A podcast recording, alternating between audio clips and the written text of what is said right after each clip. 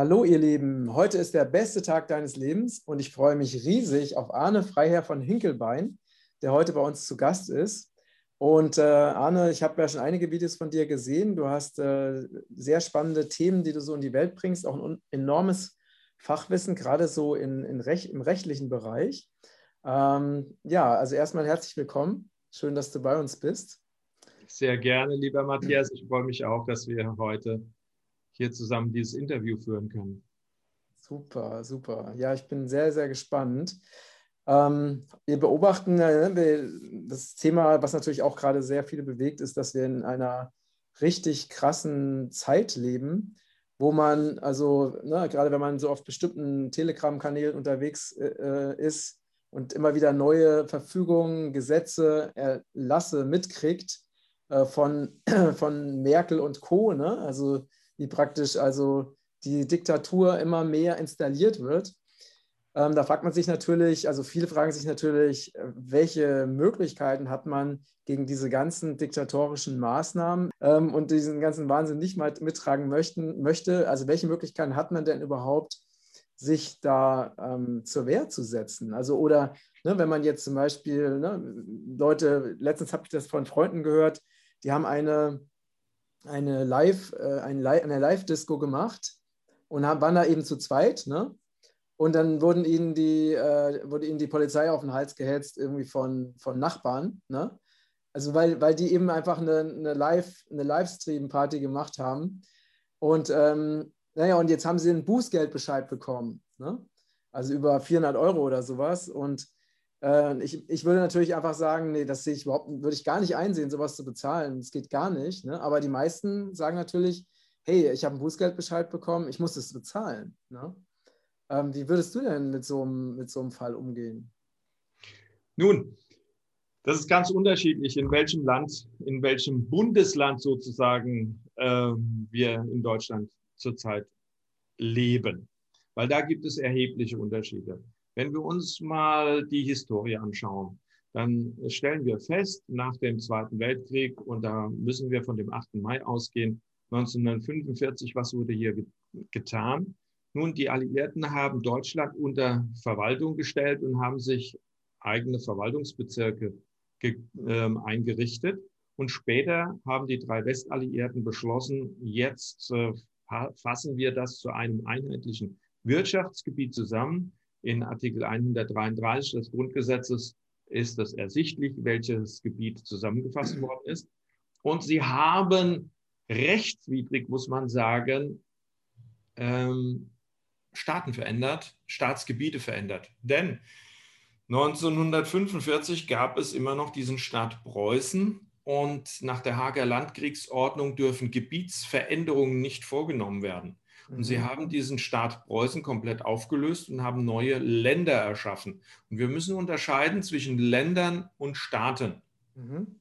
Und hier haben sie Länder gegründet und haben diesen dann einen Namen gegeben. Also wir stellen fest, hier hat schon mal ein rechtswidriger Eingriff stattgefunden, der nicht durch das internationale Recht gedeckt ist, weil es ein Verstoß gegen die Hager Landkriegsordnung ist. Das heißt, äh, du sprichst von den Bundesländern, oder? Von den Bundesländern, genau, die man dann also zum Bund zusammengeschlossen hat. Was auch immer der Bund ist, wir wissen es ja nicht, weil ähm, Definitionen darüber kann man nicht finden. Man könnte sagen, die Parteien bilden einen Bund und innerhalb dieses Bundes gibt es dann einen grünen Flügel, einen schwarzen Flügel, roter Flügel, lila Flügel, äh, gelber Flügel, grüner Flügel und so weiter. Im Grunde genommen ist alles das Gleiche und die Politiker sind sich im Grunde auch einig und nur für die Kameras und für das Volk wird ein Spektakel äh, veranstaltet, das sich dann Bundestag nennt, so ein Kasperltheater, damit man die Menschen auch ein bisschen polarisieren und führen kann. Aber im Grunde genommen findet alles hinter verschlossenen Türen statt. Die ganzen Entscheidungen, die dort gefällt werden, die werden dann nur noch vorab ähm, ja, äh, mitgeteilt, dann werden die Reden geschrieben dafür, dann bekommen die einen die Rede von dem anderen und im Bundestag wird dann mit viel Gedöns das Ganze vorgetragen. Also es ist eine reine Showveranstaltung. Mhm. Jedenfalls, diese, die drei Westalliierten haben nun ihr vereinigtes Wirtschaftsgebiet gegründet und haben gesagt, dafür brauchen wir auch eine Ordnung, und haben das Grundgesetz erschaffen. Das Grundgesetz ist nur eine politische Ordnung für dieses Wirtschaftsgebiet. Es ist kein neuer Staat entstanden. Das können wir sehr schön auch in der Rede von Carlo Schmidt, der damals der SPD angehörte und Verfassungsrechtler war, kann man das sehr schön heraushören. Drei Stunden geht diese äh, Rede. Ich würde es jedem empfehlen, sich das anzuhören und dann weiß man sehr viel mehr Bescheid über das, was eigentlich die Bundesrepublik Deutschland ist. Und dieses Wirtschaftsgebiet mit, dieser, ja, ähm, mit diesem Grundgesetz, das war nur dafür da, um gewisser Notstände Herr zu werden.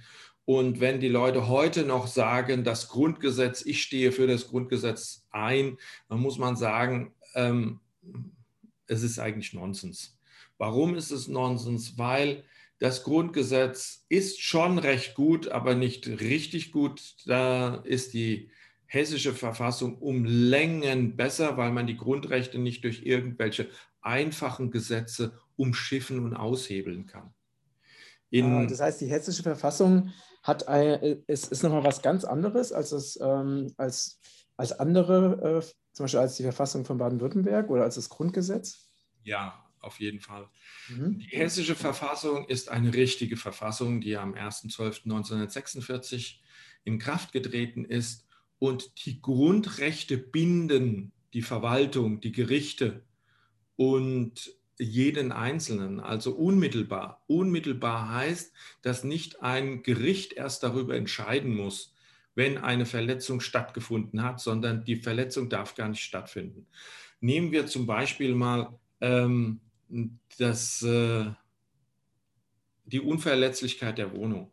Die Wohnung ist unverletzlich, heißt es in der hessischen Verfassung. Und unverletzlich heißt, da darf kein Eingriff in irgendeiner Form vorgenommen werden. Aber heißt es das im Grundgesetz nicht auch? Dort kann äh, der Eingriff, also die Unverletzlichkeit der Wohnung, durch ein Gesetz geregelt werden. Und das Gesetz wäre in diesem Fall nun das Infektionsschutzgesetz.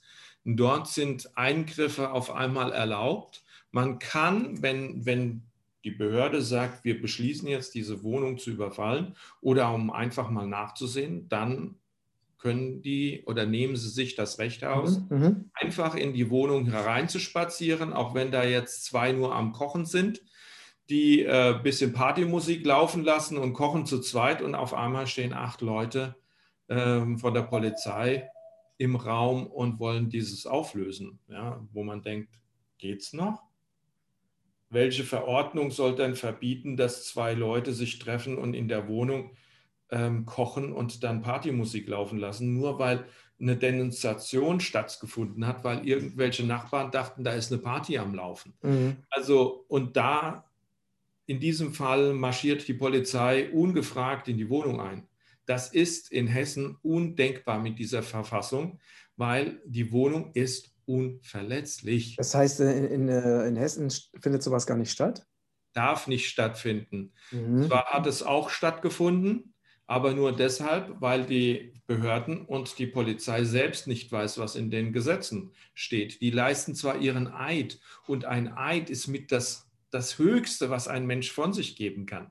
Die leisten ihren Eid auf das Grundgesetz und auf die hessische Verfassung. Seltsamerweise. Ne? Immer noch auf das Grundgesetz. Aber das Grundgesetz hatte einen definierten Bereich, denn wir haben ein Wirtschaftsgebiet und das Wirtschaftsgebiet wurde in Artikel 23 festgeschrieben, in dem das Grundgesetz seine Gültigkeit haben soll. Mhm. Weil es war ja nur ein Teil dieses besetzten Gebietes. Das galt nicht in Brandenburg, es galt nicht in Ostpreußen oder in Pommern, was nach wie vor zu Deutschland gehört. Mhm. Und dieser Artikel 23 ist am 29.09.1990 im Bundesgesetzblatt veröffentlicht worden, dass dieser nun nicht mehr zu finden ist im Grundgesetz. Und seit dieser Zeit hat das Grundgesetz als öffentliches Recht seine Bedeutung verloren. Wir müssen unterscheiden zwischen öffentlich und privat. Es ist fortan nur noch ein Privatrecht oder aber, wie man so gerne sagt, ein herrenloses Recht im juristischen Bereich. Das heißt also, dass das Grundgesetz hat gar kein äh, Gebiet mehr, kann man das so sagen? Nein, es hat keinen Anwendungsbereich mehr, in welchem Gebiet es gelten soll, in welchem Verwaltungsgebiet. Und was ist da, was ist da genau 1990 passiert? Also warum, äh, was wurde da verändert oder warum gerade 1990? Die Amerikaner haben den Weg freigemacht und auch die Russen natürlich, damit eine sogenannte Wiedervereinigung stattfinden sollte, die äh, aber im Grunde genommen keine Wiedervereinigung ist, denn es fehlen immer noch die Ostgebiete. Die Ostzone als Mitteldeutschland hat sich dem Artikel 23 des Grundgesetzes angeschlossen. So heißt es am 3. Oktober. Mhm. Aber der Artikel 23 ist am 29. September bereits aufgehoben worden. Also konnten am 3. Oktober die Länder der Ostzone der DDR gar nicht mehr dem Grundgesetz beitreten. Mhm. Und dann haben sie die festgestellt, dass die Länder der, der, der DDR oder die Mitteldeutschlands noch gar nicht gegründet worden sind. Und diese Gründung haben sie am 10. Oktober nachgeholt. Am 10. Oktober sind die Länder der DDR gegründet worden und die sollen schon am 3. Oktober dem Grundgesetz beigetreten sein. Mhm. Also Hanebüchen, da geht es überhaupt nicht. Ne? Und mhm. wenn man irgendwelche Juristen auf dieses anspricht, die wollen damit nichts zu tun haben. Ich denke, weil jeder weiß, was da gemacht worden ist.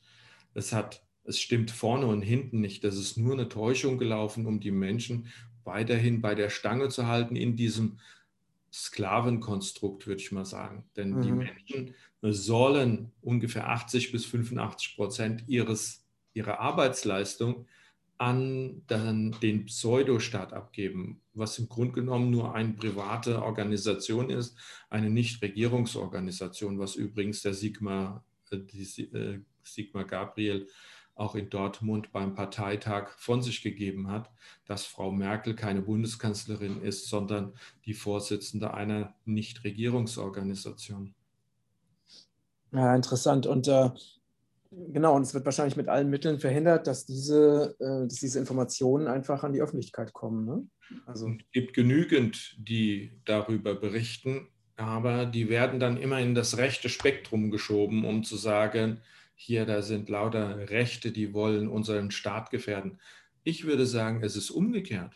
Wir mhm. haben in Berlin eine terroristische Organisation sitzen, die mhm. Rechtsstaatlichkeit verweigert. Denn das, was gerade stattfindet, ist vollkommen gegen die rechtsstaatliche Ordnung.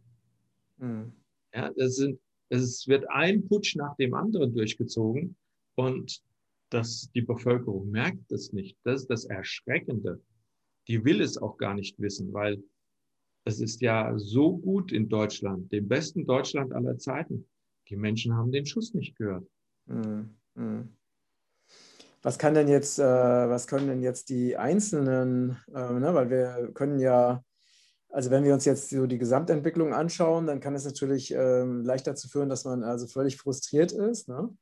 Ähm, aber wichtig ist ja, also um aus dieser Ohnmacht rauszukommen, was können wir denn als Einzelne tun, um uns zu schützen oder um uns gegen dieses Unrecht ähm, zu wehren? Ne? Wenn, wenn wir zum Beispiel wenn versucht wird, uns ähm, zu belangen wegen irgendwelchen angeblichen Verstößen und so? Die, zunächst mal können wir uns auf die Bibel berufen.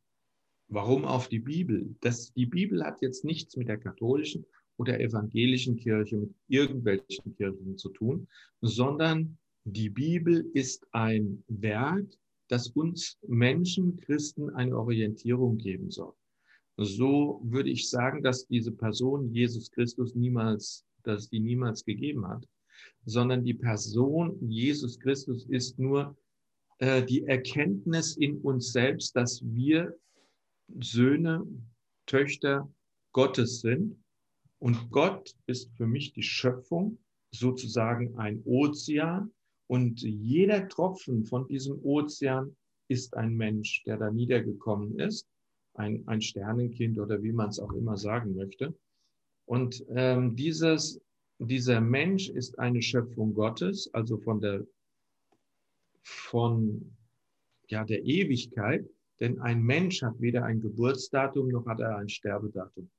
Ein Mensch lebt ewig und er kommt da nieder auf diese Welt und inkarniert in einen menschlichen Körper und lebt eine gewisse Zeit und dann geht er wieder in die geistige Welt und kommt in einem neuen Leben wieder. Das ist jetzt meine Philosophie. Mhm. Und dass ein Mensch, der da niedergekommen ist, erstmal nicht weiß, wie er sich zu orientieren hat, dann lernt er das zunächst mal von seinen Eltern, aber im Weiteren dann aus dem Neuen Testament. Das Alte Testament hat nichts mit dem Christentum zu tun. Das Alte Testament gilt für den Koran und für den Talmud, also für andere Religionen. Und der Gott des Alten Testaments ist auch kein guter Gott, sondern es ist äh, der negative Gott, würde ich mal sagen. Ähm, das Neue Testament beschäftigt, ist die Grundlage für alle Christen und die Taten, die diese Person Jesus Christus ähm, vollbracht hat, das soll unsere Orientierung sein, wie wir mit unseren Mitmenschen, mit den anderen Menschen umgehen sollten und dieses als Vorbild zu nehmen. Und dann sind wir in diesem christlichen Glauben, der nichts mit der katholischen oder der evangelischen Kirche zu tun hat. Und ja. auch die Taufe ist ein ganz wichtiger Vorgang, der nicht, äh, die, die Taufe hat nichts mit dem Katholizismus oder mit dem Evangelismus zu tun, sondern war schon vor der Bibel ähm, gebräuchlich bevor die. Mhm. Hm? So. Und wenn wir das verstanden haben, dann haben wir den Geist Christi in uns. Und wenn wir dann verstanden haben, dass nur durch uns geheilt werden kann, dass wir nicht ähm, ja, abhängig sind von diesem System, sondern dass die Erkenntnis in uns gekommen ist, dann sind wir Christ Jesus, denn wir wissen, dass der das Heil nur von uns ausgehen kann, also von unserem Inneren. Und das ist das Selbstverständnis. Wir müssen verstehen, dass über uns die Schöpfung ist. Darunter ist der Mensch und der Mensch hat jetzt den Staat erschaffen als Konstrukt, um die Sicherheit, um das Leben zu sichern für die Menschen, um Sicherheit zu geben, um aber auch äh, die Probleme des Alltags zu bewältigen. Und der Staat ist dafür da, um den Menschen zu dienen und nicht umgekehrt. Der Staat wiederum erlässt seine, also dafür gibt dann der Mensch auch eine Geschäftsordnung vor und das soll die Verfassung sein für den Staat. Die Verfassung ist die Grundlage, die regelt auch die Abgrenzung zwischen dem Menschen und dem Staat. Mhm.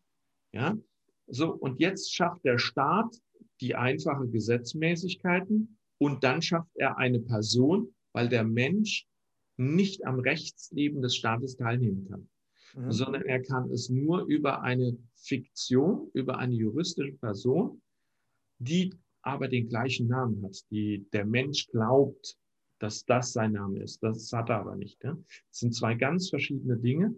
Der Mensch an für sich hat keinen Namen, sondern er bekommt einen Vornamen von seinen Eltern. Und anhand des Konstrukts was in den Urkunden festgeschrieben wird, wird ein Konstrukt erschaffen nach Paragraph 17 HGB.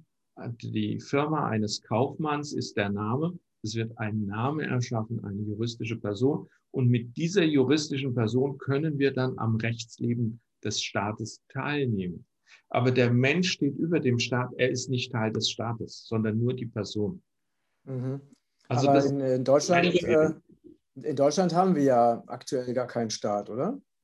Nein, wir haben nur ein, ein Gebilde, was so ähnlich wie ein Staat funktioniert. Eine Simulation eines Staates. Und das wissen unsere Politiker und natürlich äh, die Juristen sehr genau, dass das nur eine äh, Simulation ist. Aber alle leben sehr gut davon, weil sie plündern die Bevölkerung aus und die Bevölkerung nickt das sogar noch ab und verteidigt auch noch dieses Ausplündern. Also besser kann es gar nicht funktionieren. Das mhm. 2000 Jahre hat das babylonische System hervorragende Arbeit geleistet. Und ist denn, äh, ist denn die Situation also in Deutschland ähnlich wie in anderen Ländern oder ganz anders? Überall, wo das römische Rechtssystem herrscht. Und das hat die katholische Kirche überall eingeführt. über die Spanier, über die Portugiesen, über ja, die Franzosen. Überall ist das äh, römische Rechtssystem eingeführt worden. Im England haben wir dann noch das angelsächsische Rechtssystem mit dem Common Law und das Admiralty Law. Also das wäre jetzt erstmal eine Möglichkeit, um die, die Selbsterkenntnis ist wichtig.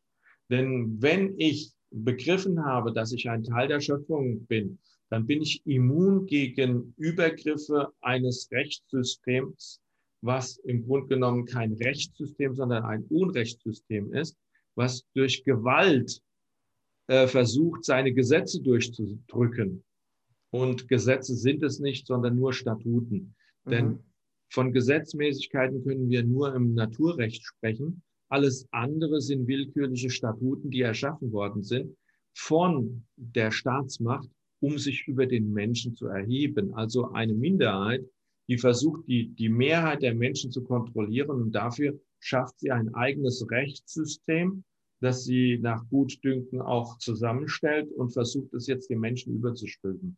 In dem Moment, wo ich weiß, dass dieses Rechtssystem für den Menschen keine Bedeutung hat, dann bin ich schon einen erheblichen Schritt weiter. Und es gibt gewisse Mechanismen, die ich auch auf meiner Homepage beschrieben habe, wo die Menschen begreifen müssen, wer sie sind, dass sie Mensch sind, dass sie ihre eigene natürliche Person für einen Rechtskreis erschaffen können und die vom Bund, vom, von dem Bundesland erschaffene, vom Standesbeamten erschaffene juristische Person.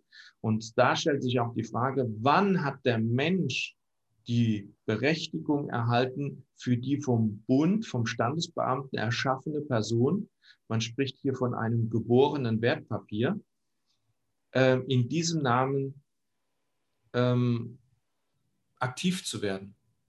Wann hat er das Recht bekommen, den Namen zu benutzen? Und da stellen wir fest, wir haben das Recht nicht bekommen. Das bedeutet, wir nutzen immer fremdes Eigentum. Und das geht dann schon wieder ein Stück weiter. Aber also, die, kannst du das nochmal äh, noch genauer erklären? Ne? Weil ich stelle mir jetzt so manchmal vor, dass eben ne, Leute oder Zuschauer, Zuhörer sich das Ganze anhören und dann erstmal das gar nicht verstehen, weil sie denken, wie, was? Äh, äh, also das, vielleicht, dass du das noch ein bisschen genauer erklärst. Okay. Ich kann mir vorstellen, dass viele damit jetzt echt überfordert sind oder sagen, was ist das für ein Quatsch? Ne? das habe ich ja noch nie gehört. Kennst du ja wahrscheinlich auch. Ne? Ja. Ähm. Nun, ähm, erst einmal, wir haben den Menschen. Der Mensch ist nicht justiziabel. Das bedeutet, dass keine Macht der Welt über den Menschen verfügen darf. Niemand darf den Menschen irgendeinem Gesetz unterwerfen.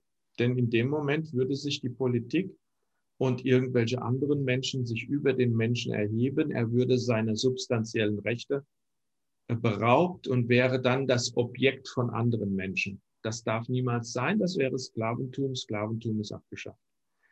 Jetzt haben wir das Phänomen der Personen und alles, was in der Fiktion stattfindet, in der Matrix würde ich mal sagen, ist immer Personenrecht. Und wir sollten in die Verfassungen reinschauen, wir sollten ins Strafgesetzbuch hineinschauen. Es dreht sich immer nur um Personen, genauso wie im Ordnungswidrigkeitengesetz. Und jetzt ist die Frage, welche Person nutzen wir?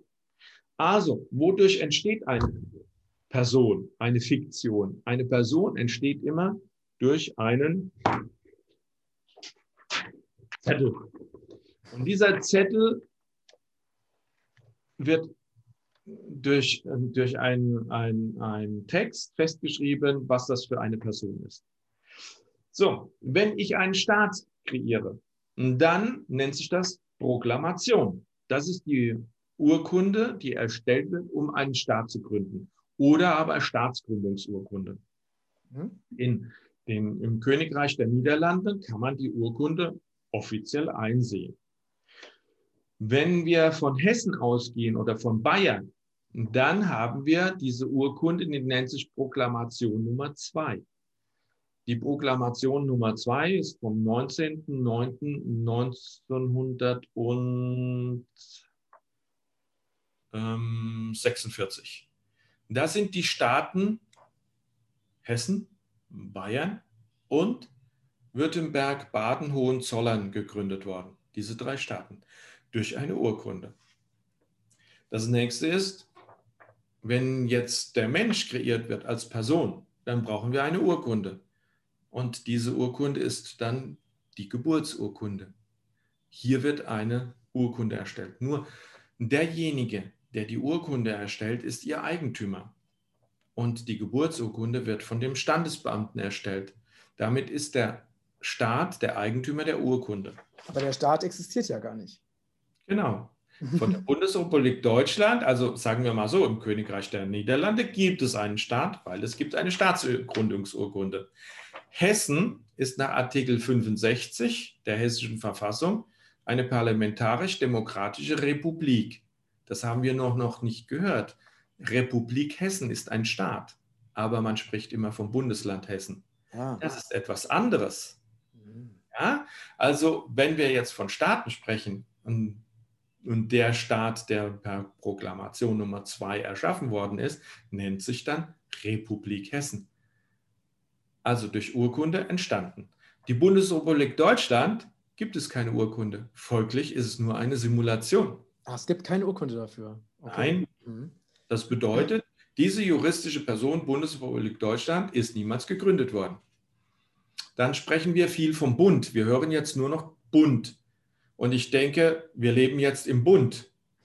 Denn der Bund beschließt mit den Ministerpräsidenten irgendetwas, dass nun Verordnungen erstellt werden, die wiederum die Menschen reglementieren in ihrem Freizeitverhalten. Also der Bund und wer ist der Bund? Das wissen wir nicht. Ist der Bund durch eine Urkunde entstanden? Nein, ist er nicht. Jetzt gibt es Deutschland. Ist Deutschland durch eine Urkunde entstanden? Nein, Deutschland auch nicht. Wir haben aber im Chefgesetz, in, äh, in den Bestimmungen kann man nachlesen, was Deutschland ist, nämlich das Deutsche Reich in den Grenzen von 1937. Gibt es für das Deutsche Reich eine Urkunde? Jawohl, die gibt es. Also müssen wir uns zunächst immer zeigen lassen, wo steht es geschrieben, wo ist die Urkunde, damit die Fiktion auch eine Bedeutung hat. Jetzt ist das Problem, wo hat der Mensch, wenn der Mensch nun da ist und er kann im Rechtssystem nur als Person mitwirken, wo hat der Mensch jetzt seine eigene Urkunde erstellt oder wann für eine natürliche Person, wie es so schön heißt? Und da haben wir ein Problem. Denn also diese Urkunde existiert nicht. Ja, das hat er nicht gemacht. Er muss also immer diese juristische Person nehmen, die vom Bund erschaffen ist, und er ist das dahinter der Organwalter, wie man so schön sagt. Er ist der verantwortliche Geschäftsführer ohne Auftrag hinter dieser Firma, die dann heißt Max Mustermann beispielsweise.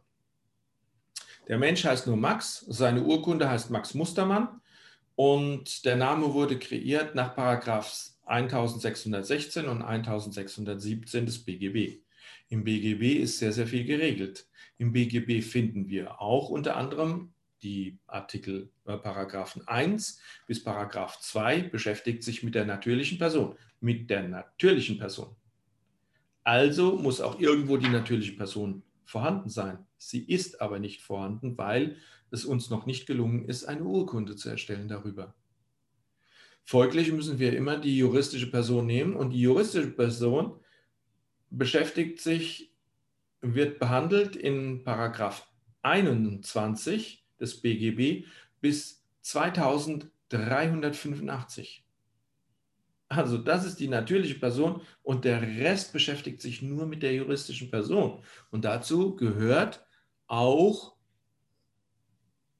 ähm, die Geburtsurkunde, weil sie fällt ja bei 1616 und 1617 des BGB hinein mit der Namensgebung und dieser beschäftigt sich mit der juristischen Person. Aus diesem Grund ist es auch so, dass du bestraft werden kannst, wenn du den Namen benutzt, der dem Staat gehört. Wieso gehört er dem Staat? Nun, das steht auch im BGB und zwar im Einführungsgesetz, Artikel 10. Der Name einer Person unterliegt dem Recht des Staates, dem die Person angehört. Folglich benutzt der Mensch immer einen Namen, der dem Staat gehört, also fremdes Eigentum. Aber wenn der Staat ja gar nicht existiert? Es ist die Simulation, die existiert. Sie hat eine Verwaltung. Und sie hat eine Exekutive, einen Sicherheitsdienst und die Verwaltung, die Mitarbeiter der Verwaltung, die verstehen das ganze System nicht. Ähm, woher auch? Mhm. Sie bekommen nur das gelehrt, was sie, was sie verstehen sollen. Mhm. Und sie sollen gegen Menschen vorgehen und vollstrecken und schicken im Zweifelsfall einfach die Exekutive. Mhm. mhm. Ja? So. Und auch hier muss man unterscheiden, das BGB, wann wurden denn die Paragraphen verändert? Denn wenn wir das Einführungsgesetz uns anschauen, dann ist das, was zur Einführung vorhanden war, nämlich um 1900, nicht identisch mit dem Einführungsgesetz, das wir heute haben. Da sind große Unterschiede. Nur wer darf dieses Gesetz denn verändern? Wer darf ein Gesetz verändern? Nur der, der Eigentümer des Gesetzes ist. Und wenn wir von 1900 das bürgerliche Gesetzbuch, Einführung des bürgerlichen Gesetzbuchs sprechen, dann darf nur Kaiser Wilhelm dieses Gesetz verändern. Wenn ein neuer Staat entstanden wäre, dann hätte das BGB neu verkündet werden müssen, in einer Neufassung vielleicht, durch eine verfassungsgebende Versammlung oder aber durch eine Regierung, die neu gewählt worden ist. Mhm. Ja? Denn wir müssen uns einfach mal ähm, ins Bewusstsein ziehen, wie so ein Staat entsteht. Erstmal beschließt eine Gruppe von Menschen, dass sie einen Staat gründen wollen. Also eine Gruppe von Menschen. Die sagen nun, jawohl, wir wählen nun einen, ein Parlament, und die Abgeordneten sind dann unsere Vertreter. Weil natürlich nicht alle Menschen 100.000, 2 Millionen oder dergleichen alle im Parlament sitzen können, beschließen sie, dass sie Abgeordnete wählen, die dann in ihrem Sinne wählen. Also muss zunächst mal der Staat gegründet werden durch eine Urkunde. Dann geben die Menschen diesem Staat eine Verfassung. Und nach dieser Verfassung muss dann der Bundestag oder der Reichstag oder was es auch immer für eine Staatsform ist, ähm, gegründet, also zusammengesetzt werden und die können dann weitere Gesetze, also nicht Gesetze, sondern Statuten beschließen, wie sie ihre ganze Ordnung aufbauen wollen. Mhm.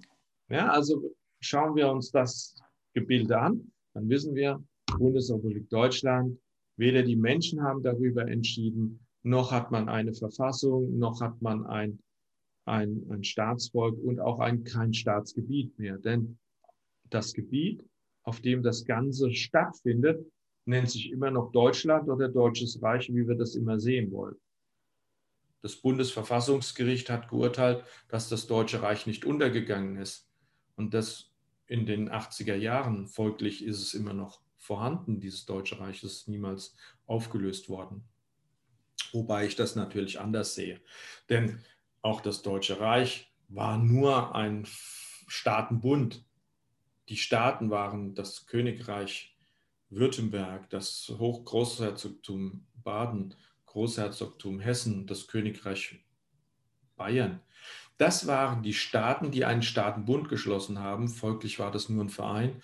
Und ein Verein löst sich auf, wenn er keine Mitglieder mehr hat. Mhm, und in dem Moment, wo die Könige abgetreten sind und die, die Fürsten, hat es keine Mitglieder mehr in diesem Staatenbund gegeben, dann hat sich diese aufgelöst. Von daher hat sich für meine Rechtsauffassung der Staatenbund Deutsches Reich aufgelöst. Mhm. Also wären wir jetzt insgesamt frei. Was war die Weimarer Republik? Es war ein Putsch erstmal von der SPD angefacht und dann hat man ein, eine Weimarer Republik gegründet, die auch wiederum nur eine Fiktion ist, denn auch hier existiert keine Urkunde, die die Gründung einer Weimarer Republik vorsieht, sondern man hat sich wiederum nur eine Verfassung gegeben in Weimar, wohlbemerkt in Weimar, weil alles, was in der Hauptstadt eines Landes verkündet wird, gilt für das ganze Land. Mhm. Wenn wir aber jetzt Weimar nehmen, dann gilt es im Grunde genommen nur für Weimar. Also da sind so viele Schleier, das ist wie bei einer Zwiebel. Sobald man die erste Schicht mhm. weg hat und glaubt, man ist jetzt an der Wahrheit, dann kommt die nächste Schicht. Und darunter wieder eine Schicht. Das ist so miteinander verwoben, dass ein normaler Mensch gar nicht durchsteigen kann Es tun sich immer wieder nur Abgründe auf. Mhm. Mhm. Aber wenn wir es mal so aufbröseln und auf das ja, Grundsätzliche zurückführen, dann stellen wir den Betrug fest. Okay, das heißt, ähm, wir leben ähm, auf einem Gebiet, was keinen, also wo kein Staat existiert, ne? Sondern eher eine, eine, Staatssimulation, also die BRD oder Bundesrepublik Deutschland. Ne? Oder ähm, Deutschland ähm, oder Deutsches Reich, alles genau. nur Simulationen. Mhm. Und, ähm, was, und das bedeutet, bedeutet das im Prinzip, dass alle, dass alle Gesetze, die diese Simulation erlassen hat, für uns nicht, nicht gültig sind? Genauso ist es. Mhm. Denn sie, die, alle diejenigen, die sich dafür befugt halten, haben niemals eine Legitimation besessen, um für die Menschen zu handeln. Und so ist es jetzt noch. Und das ist auch etwas, was die Menschen begreifen müssen, dass sie sagen, was kann eine Merkel denn ähm, veranlassen, dass sie über mich zu bestimmen hat, über meinen Körper und meine Schaffenskraft? Bin nicht ich das göttliche Wesen, was über mich selbst bestimmt? Und wenn, dann muss ich meine Titelrechte an meinem Körper abgegeben haben.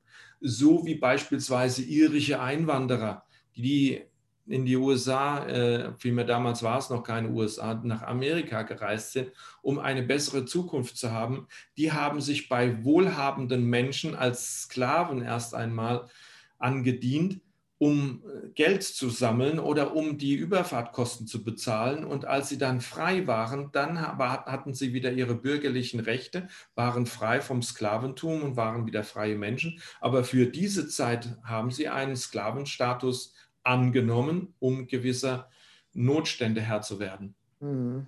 Mhm. Ja, Und alles das, was wir jetzt gerade sehen, egal welche Rechte wir sehen, im Grunde genommen sind sie aufgelöst für uns Menschen. Mhm. Denn was wollen wir nehmen? Die Verfassung von 1871, Deutsches Reich. Der Verein Deutsches Reich ist nicht mehr da. Es ist sozusagen die Satzung des Vereins. Damit ist die Satzung, die Verfassung von 1871 aufgelöst.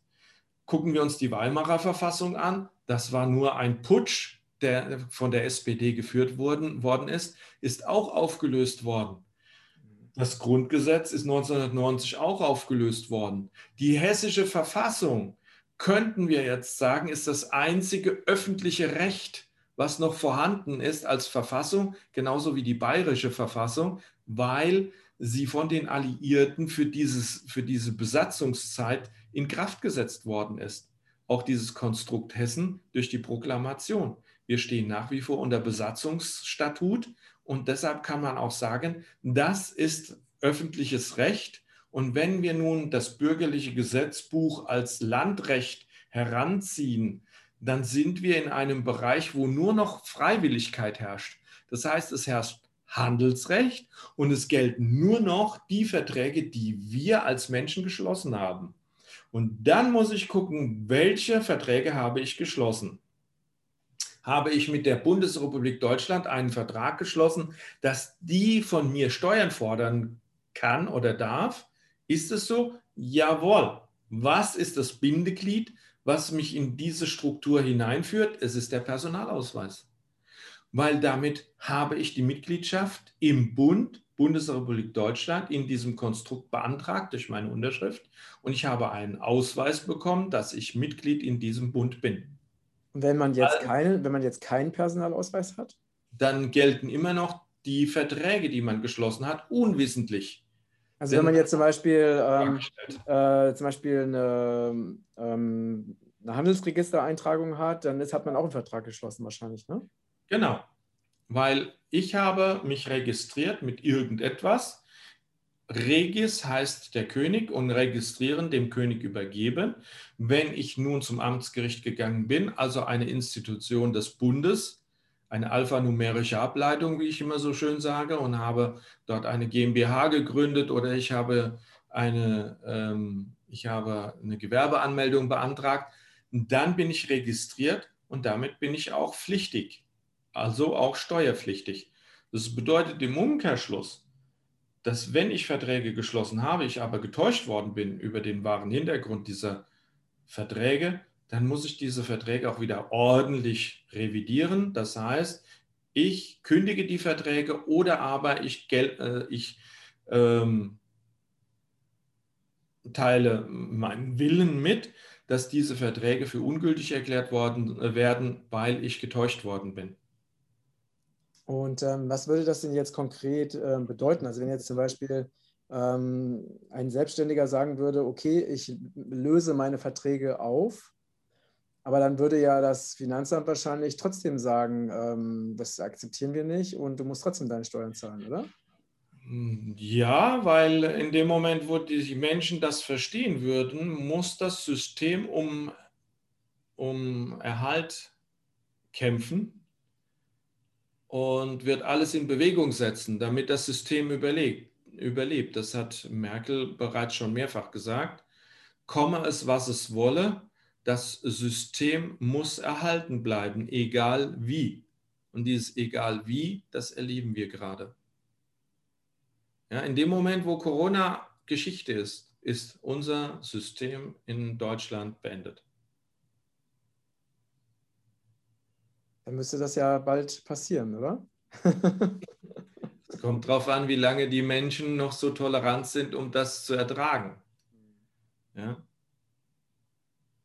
Und, und die scheint momentan noch unendlich zu sein. Denn äh, was ich tagtäglich erlebe, dass Menschen, also Beziehungen und Familien gehen alle auseinander. Es ist unglaublich. Denn äh, sie haben keine Gemeinsamkeiten mehr. Die einen sind für eine Impfung und glauben diesen ganzen Hype, der im Fernsehen verbreitet wird, was auch nur eine Fiktion ist. Dieses ganze Virusgedöns ist nur eine Fiktion. Ein Wolf, wie ich so schön immer sage, es wird ein Wolf erzeugt, der den Menschen an, Angst macht, dem Rotkäppchen. Und ähm, wir haben die ganze, die ganze Welt ist voll mit Rotkäppchen. Ne? Mhm. Und wir haben auf der anderen Seite eben die Menschen, die verstehen, wie die Geschichte läuft und sagen, ein dummes Zeug. Ähm, und jetzt prallen diese Welten auch bei Familien aufeinander und, und es gibt kein Kind mehr, der das Ganze schweißt. Wir stellen eine Entrückung fest und können sagen, diese Entrückung steht bereits in der Bibel, in der Johannesoffenbarung. Und die Menschen, die sich impfen lassen, äh, wenn man nun Dr. Wodak hört und äh, Dr. Bhakti, Professor Bhakti, ähm, dann werden diese Menschen auch nicht mehr sehr lange leben, die sich haben impfen lassen, weil einfach ihr Immunsystem ausgetauscht wird. Das natürliche Immunsystem wird durch ein künstliches Immunsystem ausgetauscht auf die Dauer. Und dann wird das künstliche Immunsystem nicht mehr in der Lage sein, die Angriffe, die kommen durch Bakterien und dergleichen, diese Herr zu werden und die werden wahrscheinlich an ähm, multiplen Organversagen sterben.